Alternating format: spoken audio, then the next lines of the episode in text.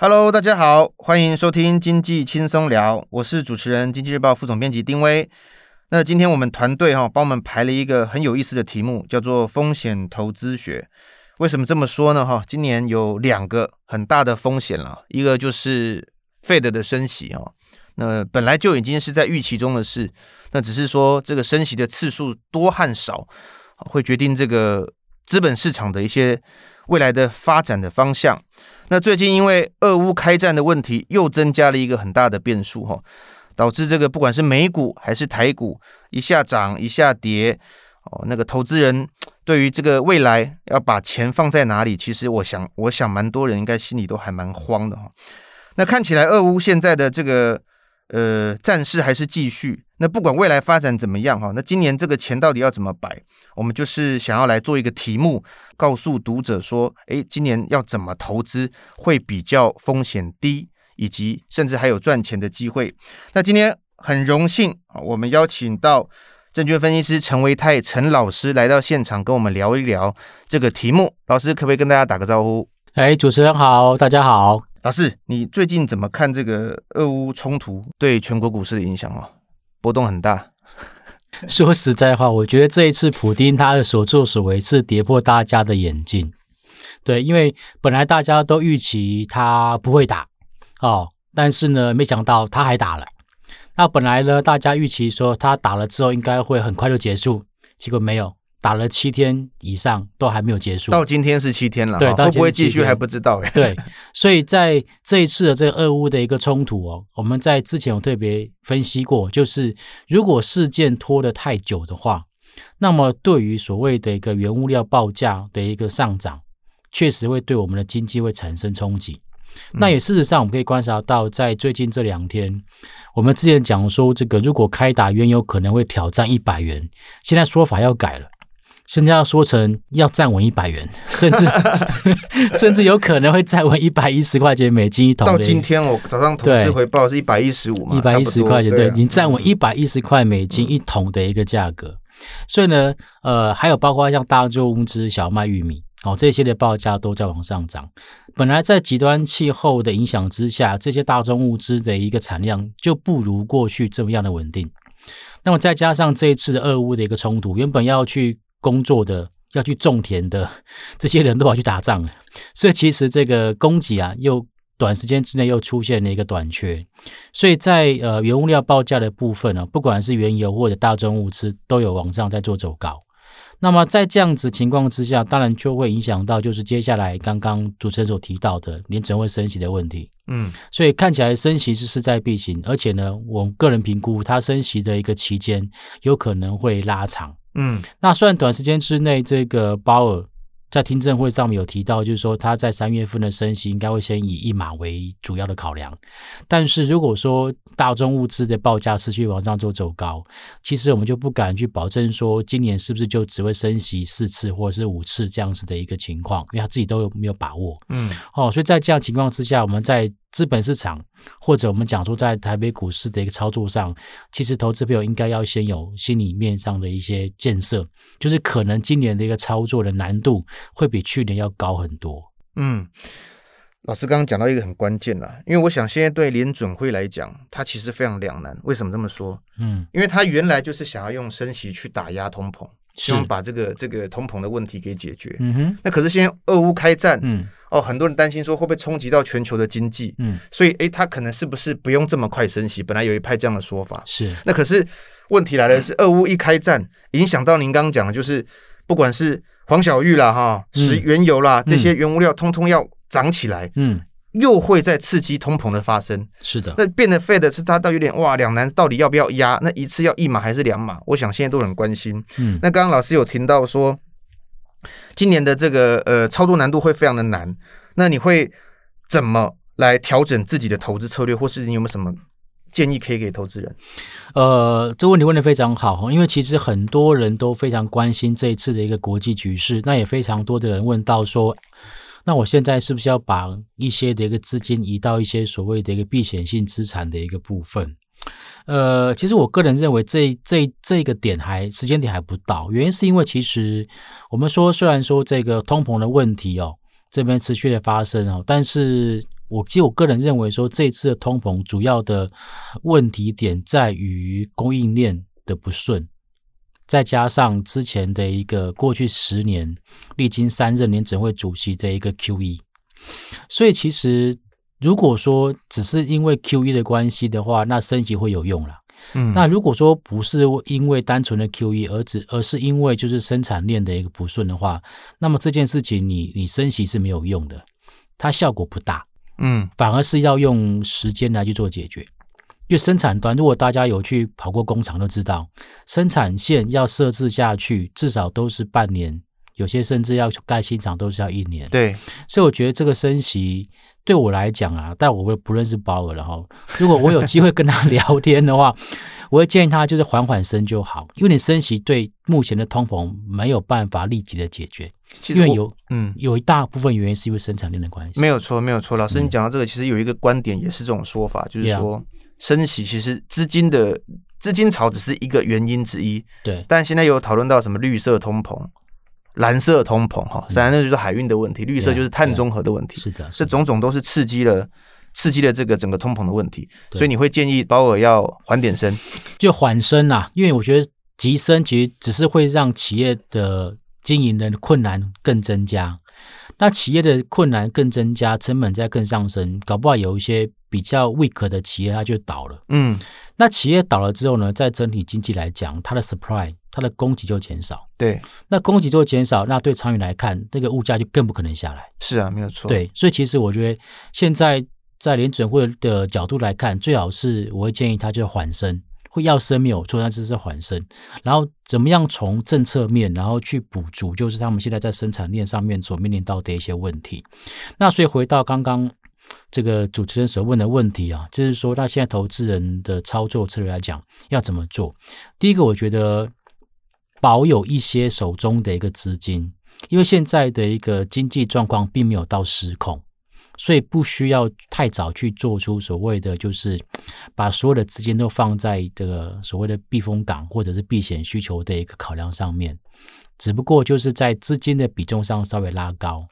然后如果说接下来在消息面上面的冲击有意外的一个发生，我们才有。多余的资金在低档逢低去承接啊，比较持优的一个标的。那事实上，从去年第四季开始，我们看到股神巴菲特，嗯，他也提到，就是说美国股市的部分，他已经很难找到好的投资标的，嗯，所以他把多数的钱都放在回购自家股票，就是这个包括下海社会的一个部分。那即便是如此，他也在。今年的第一季跟去年第四季也卖超了大概三十九亿美金，这么多的一个股票，嗯，所以我认为就站在股神的眼光，现在的资本市场的确有一点点就是在相对高档，所以目前给大家的操作建议就是保有一部分的现金部位，等待拉回来的时候再来去做承接。那至于说全球股市的不确定性呢，按照我过去的经验，大概可以分成三个层次，然后。我先讲最严重啊，就是金融系统的一个失序。什么情况是失序？就例如说，我们看到两千零八年金融海啸，金融海啸，然后再搭配的这个雷曼兄弟的事件，嗯，它所导致就是整个金融体系的一个崩坏。那个时候，其实全球不管你有没有持有公债，你有没有持有联动债，都受到影响。对，这叫做金融系统的一个失序，所以也就是因为有这样的前车之鉴，所以在之后的像是什么欧洲五国，即便是有些国家就是摆烂不想还钱，对，那么其实像欧洲央行都愿意睁一只眼闭一只眼，让他们这样摆烂下去，因为他们怕就是金融系统失去这个问题。OK，好，这是最严重的。然后第二个就是产业面的衰退，哈，那个其实最好的例子就是在呃之前那个网络泡沫化，当时也造成了美国股市的大跌。对。可是网络泡沫化这种就是属于这种某一个特特殊产业，它呃因为过度的膨胀泡沫化，然后造成它修正，这种也是属于一般人比较不会注意到的一些所谓不确定性的一个风险。然后第三个比较轻微就是非经济性利空，例如说这次。俄罗斯攻打乌克兰的一个事件，对，所以像这种这种所谓的非经济性利空的一个事件，按照过往的经验，大概在一季一季的左右的时间，它就会回到它原本事件发生之前的一个位置点。所以这也是我为什么在刚刚我特别跟大家提醒，就是说，其实现在不需要太过度的一个悲观哦，就是。可以减持手中的一些这个投资部位，嗯，然后增加我们现金部位，因为我按照过往的经验，这样子的非经济性利空，可能在一季之后，它又回到过去的一个时间点的一个水位，那我们可以趁着低档的时间呢去做一个布局。它这个时间点是不是刚好很巧啊？因为您刚刚讲说大概一季嘛，哈，你我假设现在从三月算，大概可能会是到五月或是六月，那刚好卡到。这个月可能会有升息的议题，两个事件是刚好重叠在一起的。我认为你说的没有错，这升息议题是一件事情。第二件事情是，如果站在普丁的立场，他其实不希望拖太久才对。第一个，对他们国内的这个所谓的经济会是一大的冲击。再来，他原本拿来当做筹码的天然气或者是原油的部分，本来欧洲很缺天然气，是因为天气冷。对，可是如果说再过了两三个月之后，没那么天气变好了，春天来了，大家没那么需要天然气，他就没有这个所谓谈判的筹码了。所以我觉得这个这这个这个事情就是应该是短时间的事情，对，在一季之后大概就会恢复正常。所以老师觉得现在这呃。俄乌战争其实视为一个非经济性的利空了，对，它现在是属于比较属于非经济性的利空，所以投资人其实可以不用担心了。那刚好也遇到升息，所以在第二季，换言之，在第二季的时候，可以大家冷却一下。对，了解。那因为我们刚刚提到说，其实今年升息，然后又有俄乌哦，那波动性会比较大。Yeah, 那虽然可能是第二季可以稍微来看一看有没有机会可以找到低档来布局哈，建立自己的部位。那因为今年的波动大哈，所以照理说，投资人的想法都会慢慢的往，比如说不管是存股啊，还是说这个避险概念的这个方向去找一一些族群来。老师，你有什么这样这这样的一个想法？你怎么看呢？其实我个人认为，这一次市场是恐慌气氛并没有很浓厚啦。哦，所以其实倒还不到，就是说我现在马上要进场去做大大大买的一个情况了哈。嗯，那但是如果说有这种拉回，那真的是一件好事。尤其是像这种所谓非经信性的利空，那在这样子的利空发生之后呢，其实回到我们刚刚讲的，就是股神巴菲特这种所谓价值型投资的一个观点。嗯，如果这时候要进场捡便宜的话，哈，其实最好还是要挑一些就是绩优股。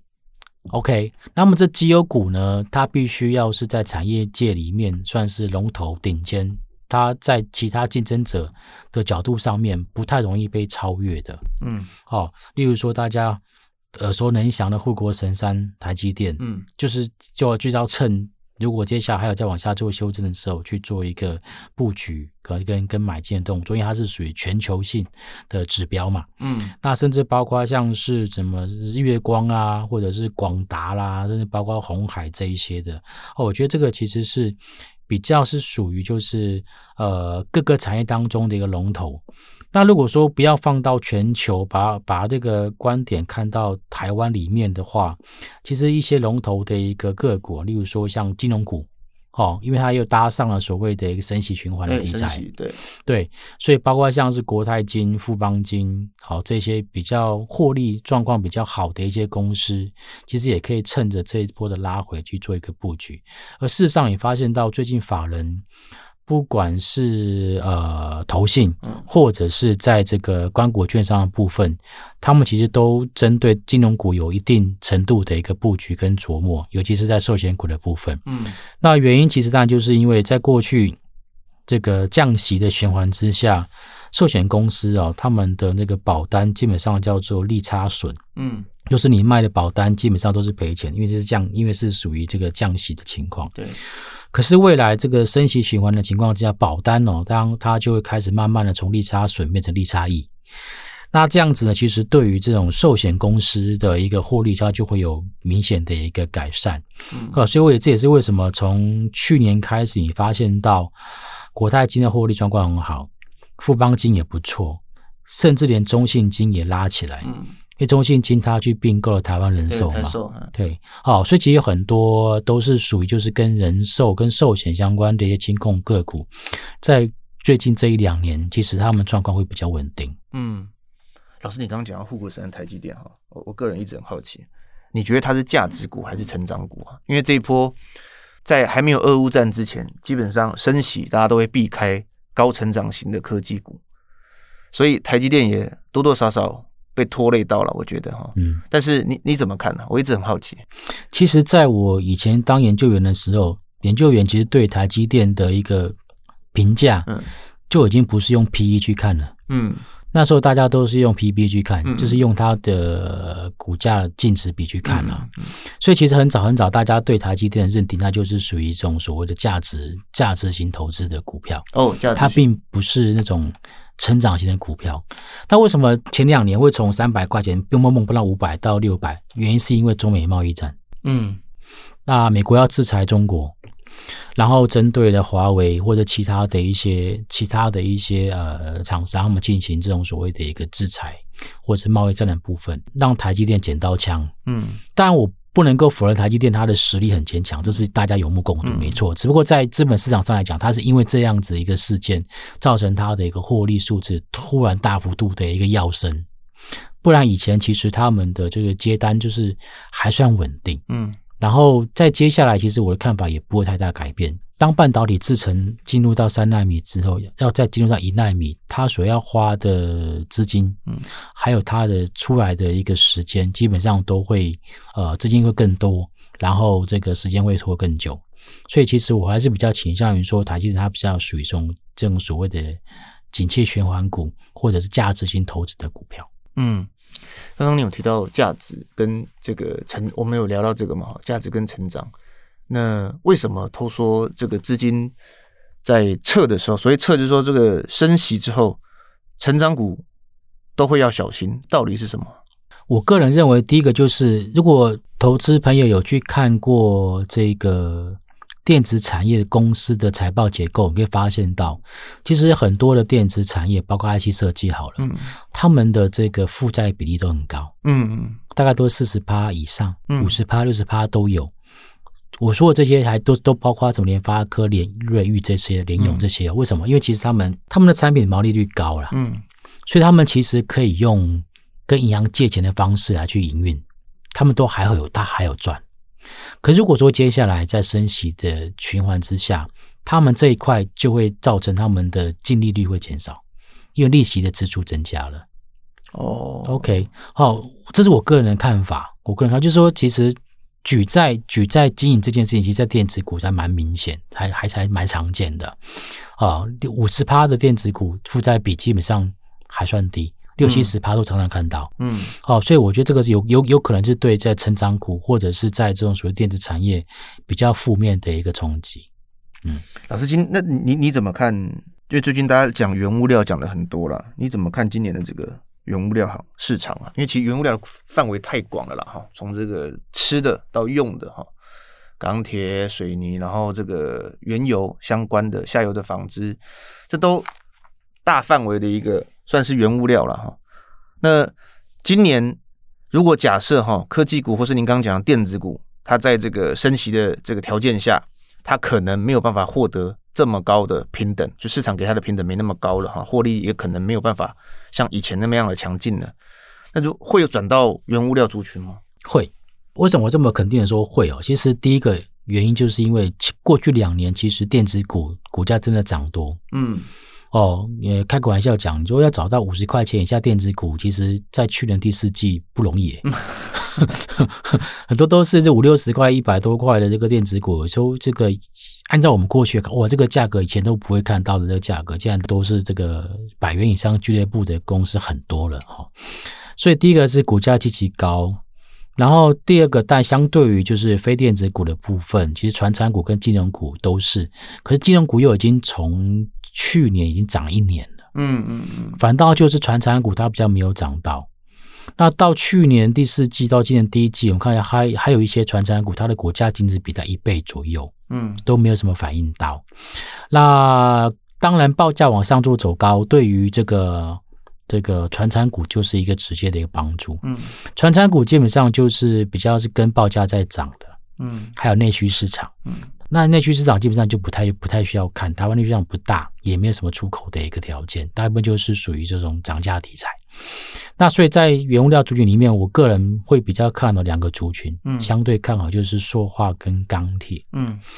那塑化股其实原因刚刚刚有大卫提一下，就是因为原油价格的一个走高，嗯。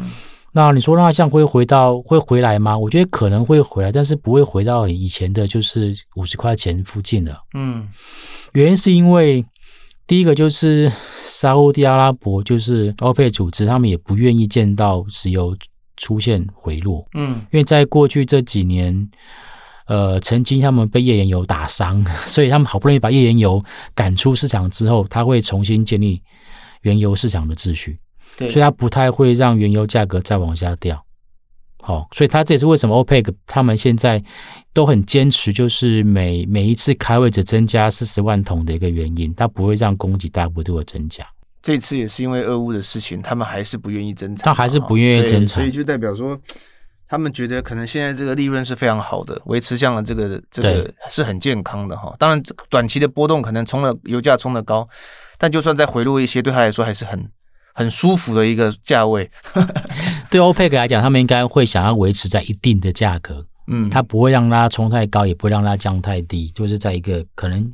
按照过往期大概八十到九十吧，我觉得是他过去这半年来的一个态度。嗯，那这次冲到一百块钱以上，就是你刚说的俄乌的关系。嗯，哦，这比较属于意外。那至于说钢铁，那就是应用端，就是基础建设。嗯不管美国或者欧洲，当然亚洲地区，中国也是。嗯，所以在这些基础建设持续的开展之下，对钢铁需求应该会应该会持续的维持下去。嗯，所以我想原物料相关的族群在这两个比较优先看。嗯，然后再来就是说那个大众物资，这比较倾向于季节性需求。嗯，对。然后再来说纺织，那这个就是比较又偏下游了。嗯，就是它的直接关联度不会这么样的高。嗯。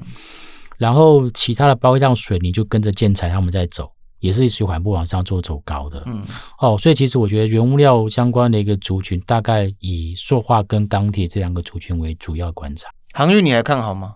说实话，航运股它的成长性不会比去年好。嗯，如果说站在法人的这个操作角度来看，我们是看 momentum 的，就看成长性的。嗯嗯嗯，那。有人估去年，例如说长隆四十五块 EPS，今年是五十块钱，也好像是有成长。嗯，可是四十五块到五十块钱才多了五块，所以其实成长幅度大概就是一成左右。嗯，不像过去有这么好的发发力，基期太高了。对，所以在操作航运股的部分，我个人在货柜三雄部分大概就是区间操作了。嗯，然后比较有爆发性大概就是散装。嗯，对，那散装当然它一部分跟上就是大众物资的一个报价。嗯，提供这样的报价，这些都是。嗯，诶，老师能不能帮投资人来看看说，如果今年假设啊，用纯股的角度在看的话，嗯，你会建议投资人怎么做？今年如果挑对族群的话，股息跟价差都有机会赚到。例如说塑化股，嗯，那我个人其实会看的就台塑集团，因为二零二零年他们的数字太烂。获利数字太烂，嗯，因为那时候有 COVID-19，嗯，但是呢，在二零二一年他们数字都很好，嗯、哦，那台塑四宝里面可能都有赚超过一个股本的实力，嗯，所以其实简单讲，他们去年的获利大成长，然后配息也非常好，嗯，所以呢，他们的殖利率大概都在六个 percent 到八个 percent 之间做浮动。那反正下个礼拜就是三月的第二周，陆陆续续要召开董事会。他就要公开他们公告他们的这个配息的数字，对，股息政策，对，所以我觉得这个就是三月份的重头大戏，嗯，然后再来就是就是我认为他就可以赚到股息，也可以赚到价差的啦，然后再来，好多好多投资人都觉得他们的股票好牛哦，没有关系啊，让他们去决定，因为其实最对存股主要讲，嗯，股价牛反而是好事哎，对，波动不大，对，他才可以稳稳的赚股息，然后避免。这个资本利得上面的损失，对，这个是塑化的部分。然后其他的存股的部分，当然我觉得金融股还是会有啦，金融股的获利数字也还是会跟去年一样好。但是给一样回到刚刚的问题，说它会不会像过去一样这么样的高成长？这个要看看看公司哦。嗯，哦，因为银行、证券跟保险，他们其实是有不同的一个行业特质。嗯，对，所以我觉得大原则上应该还是会以就是。民营的金控为优先。对，然后关股的部分没有这么优先，原因是因为其实我比较关心就是房地产的市场。嗯，因为升息其实对房地产基本上是不利的。对，那过去低利率的情况之下，大家对于房地产的一个利息支出相对少。可是现在呃，哪怕只升增加一趴，基本上对要付利息的人也是一个负担的一个增加。所以我其实对于接下来房地产的看法是比较属于中性的。嗯，所以对金融股里面，就是房贷比重比较高的金融股。金融机构我会比较持保留态度，嗯嗯，了解，也就是关股行股的部分。关股行股。哎，不过老师，你刚刚讲到这个，因为你有特别提到房贷哈，那我就其实在追问一个问题啊，是想说，过去两年其实房地产市场很好.那有一个很大的原因，当然哦，很多建商都说是自住刚性的需求，那另外一块就是因为资金放出来了，利息太低了，钱摆在这个账户。要么去投股市，要么就投房市，是，那带动有一些人出来，就是把资金挪到房市上面，造就了一番荣景。是，但因为政府现在一一就是一连串的这个打炒房哈，他们定调叫打炒房的一些动作，对，确实应该有影响到一些这个房地产市场的买气的哈，就是贺足一些可能投资客的一些行为。是，那反映到这个，因为过去两年房市很好，是因为我们知道这个。银建股都是这个叫完工入账嘛，Yeah. 那会不会未未来两年他们的状况可能很好？您怎么看银建股啊？银建股其实去年跟今年都会很好，嗯，对，因为就是你刚刚说的那个全部完工法的一个部分，那他们的获利的数字，其实就我来看，几家公司，包括像是呃冠德，包括像是新复发，好、嗯哦，他们其实在过去这几年的获利数字都很不错。所以银建股，我个人认为股价是低估的啦。嗯，那银建股什么时候会发动？当然就是大概在股利政策公告的时候，嗯，大概就是三月中四月的时候。好、嗯，那如果说要同时考虑到就是后来的发展性，当然中南部的房地产的公司会比较好。所以包括像是太子建设，嗯，因为他们是南部的台南的起家的嘛，嗯、对，台南帮的，对太太子建设这一类的，还有新复发。好，这一些的哈，他们就是比较是 focus 在南部的，好，这些的建商可能会比较感受得到，就是在因为台积电的在南科或者高雄一些要设厂的一些因素，所以使得南部的房地产的价格非常的漂亮，对，所以银建股大概会挑中南部的建商。可是如果从这个大大环境哦，就大环境其实氛围其实不是很好，就是因为政府其实有在贺阻。不动产市场了，这个不会从嗯，你从这个证券的投资的角度、法人的观点来看，这会不会是一个影响？我先问啊，如果你认不认为房价会下来？我嗯，你这问题我好难回答。哎，我觉得不容易了啊。对，我自己觉得了，我个人觉得也不太容易啊。其实我我们就讲一个大家眼睛看得到的东西啊，就都更嘛，嗯，围绕改建嘛。在一个好的 location，把老房子拆掉，原址原地重盖，你认为新房子会比旧房子便宜吗？呃，理论上是不会啊。对对啊，建材在往上涨，钢筋在往上涨，水泥在往上涨，嗯、成本往上垫高，这样成本往上垫高情况，房价有可能会比以前低吗？不会。所以，我很多地方价格都真的都蛮夸张的。对，所以其实我觉得房价部分，它其实有一种我们在经济学里面讲叫做向下僵固性的。嗯，尤其在成本持续在垫高的情况之下，所以我觉得这个情况会维持一阵子。回到刚刚你的问题，就是说银建股会不会不好？其实我认为说他们的可能推案量会减少，哦，但是他们会变成精挑细选的推案，而不是乱推。嗯，那。站在供需的角度来看，我我精挑细选的推案，对于供给面就不会有太失控的情况，那这样子价格就不容易往下掉。所以我觉得银建股会变成获利没有这么样的爆发性，但是它会有维持一定的获利。嗯，对，在操作上就会一样会建议大家挑选比较被低估的银建股，然后去做买进，甚至当做存股，我觉得都还是可以的。嗯嗯。老师过去这个分两个层次看的哈，一个就是我要如果做避险的话，我把我的一些投资的部位布建到比较相对安全的族群跟标的，这是一种避险的方式。嗯，你你曾经有试过是把资金移出去其他的产品吗？很少，很少啊。为什么？因为其实嗯，我们在资本在资本市场在股票市场里面，不好意思，我讲一个比较不礼貌的话，就是你如果真的看不懂行情，你就退出就好啦。嗯，你为什么要额外花一笔钱？去做避险，而只是去为了防止你手在手上的部位的一个亏损扩大。嗯，就是你花了很多钱，只是为了达到我的亏损不要扩大。嗯，那你就退出就好了。这、就是我我我我个人一向的看法了哈。嗯、但是因为有一些投资机构，像我们以前在法人法人圈做事，其实你会发现有些持股是不能动的。嗯，它叫做股权性投资。嗯。那所以我们才需要去做避险。那回过头来，我再请问，投资人一般散户有必要做到股权投资到他都不能动吗？应该不会啊，对不对？不用，对嘛？你不太需要说，我有一家公司的持股要两成，然后你不能动吧？你只要一动，然后会被这个主管机关就是啊、呃、要求你揭露，大概不会。嗯，所以我对一般投资人来讲，我觉得如果真的碰到风险，就是减码。嗯。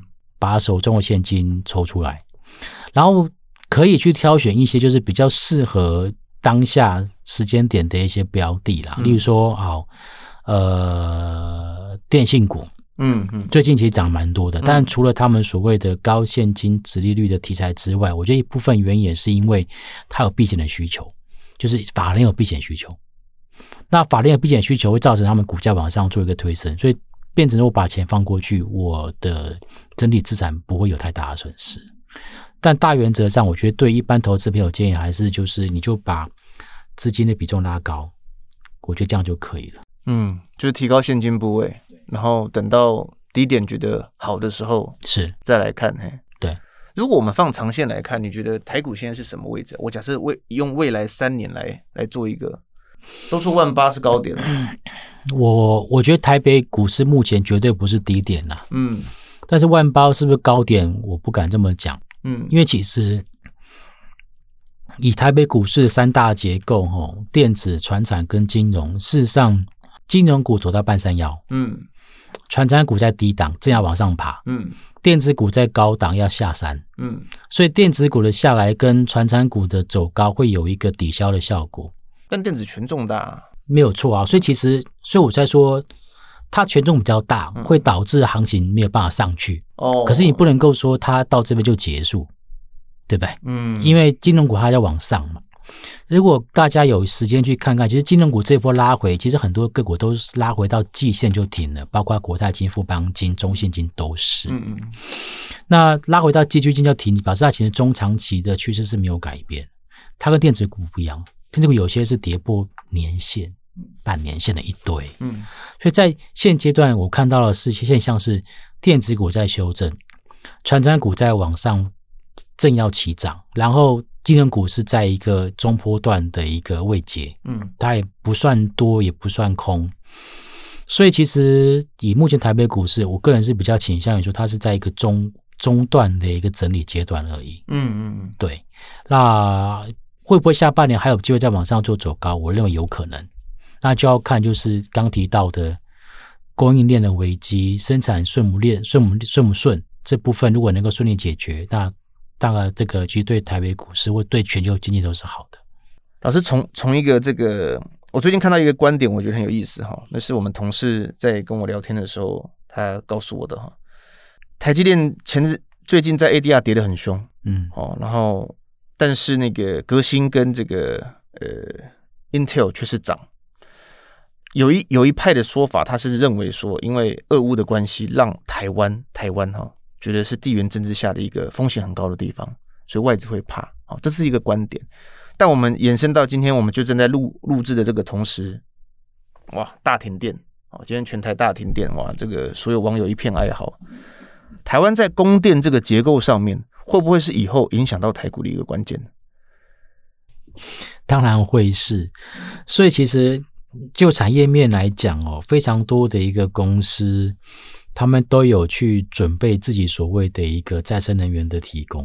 也就是他们不是这么完全的要靠依靠台电。对，在过去三年吧，事实上，电业法那时候还没有完全修正之前，其实电厂是必须要跟台电合作的。如果没有记错的话，就是我发电之后就要卖回给台电。现在大部分还是，但是现在已经有一个平台是可以开放卖，但是那个量非常小。对，但我相信，如果台电的状况会一会呃会有再发生的话，例如说今年夏天看看吧。嗯，那我相信就会有很多电，就很多电厂，很多很多企业，他就会直接去找找电厂去做这个协调动作。嗯，事实上，在欧洲有有一个行业，就是专门在帮忙。这个产业再去调配他们的电，他们调配他们的电能的一个呃使用。台湾现在也慢慢有了，哎，只不过是在一个起步阶段。对，还有卡在台电嘛？对，就是对，因为这个关系到国家能源政策的一个部分，所以一一一直都有人在提，可是却进步是没有这么的快了哈。嗯，所以我认为您这个考量是对的，就是在呃缺电的危机的阴影之下，的确会对我们的一个。呃，产业会有一些影响，然后产业受到影响之后，当然股票市场就会影响。嗯，这也算是一个变数了哈。它会算是一个个案的变数。嗯，会是个案，它倒不一定会，倒不一定会是全呃全盘皆输的一个结果。举个例子来讲，台塑他们就自己有发电了。哦，对，他们有个卖疗气电呢。对，所以我觉得未来可能会有规模还不小哎。对，可能会有一些类似台台塑的这种模式会发生，他自己会找找电源。这种现在很多公司都开始陆陆续续自己在做了。那可是你这个除了再生能源之外，你能够真正发电的，通常都有碳排的问题啊。所以这其实也是我们的一个考验呢。你盖火力发电，因为台塑那个就是火力发电的一种嘛。我早上还在跟跟业界朋友在聊天呢、啊，他们就说台湾电动车发展不起来，因为光充电桩就光突就就就搞不定。嗯，他也提到就是说，现在如果你上网去看什么什么 Gogoro 什么电池都会区里面的电池，没有一个电池是满的。我我我没有去查证他说这个是不是真实的状况，但是我认为这叫做技术性的问题。嗯，只要我们有心要去做解决，政府是有办法解决的。嗯，它并不是一个没有办法解决的问题。嗯，所以我对我们国内的能源政策，还有就是所谓再生能源的一个使用，我还是会相对的一个看好。嗯嗯嗯，即便是现在地面型的太阳能发电进度比较少，没关系，我们就转余温，转余电。嗯，余电不够，屋顶型也可以加减用。对，然后风电。哦，以加减用，虽然说成本目前看起来蛮高，但是我对我们国内的经济政策、能源政策来讲，我还算是有期待。嗯，嗯，因为它是属于技术性的问题。好的，那今天很谢谢哈，我们陈维泰陈老师来到节目，跟我们分享一些今年哈，今年因为变数比较多，所以投资人在操作哈，尤其是台股哈资本市场的这个投资策略。希望他的这个分享对大家有一些帮助。那经济日报我们在去年十月也推出了数位订阅的服务，里面有非常多国内外深度产业的报道哈。那当然也有更多的这个投资理财相关的讯息。那有兴趣的听众朋友可以来订阅，好来支持经济日报。那今天节目就到这里，我们下次再见。谢谢老师，拜拜。谢谢大家，拜拜。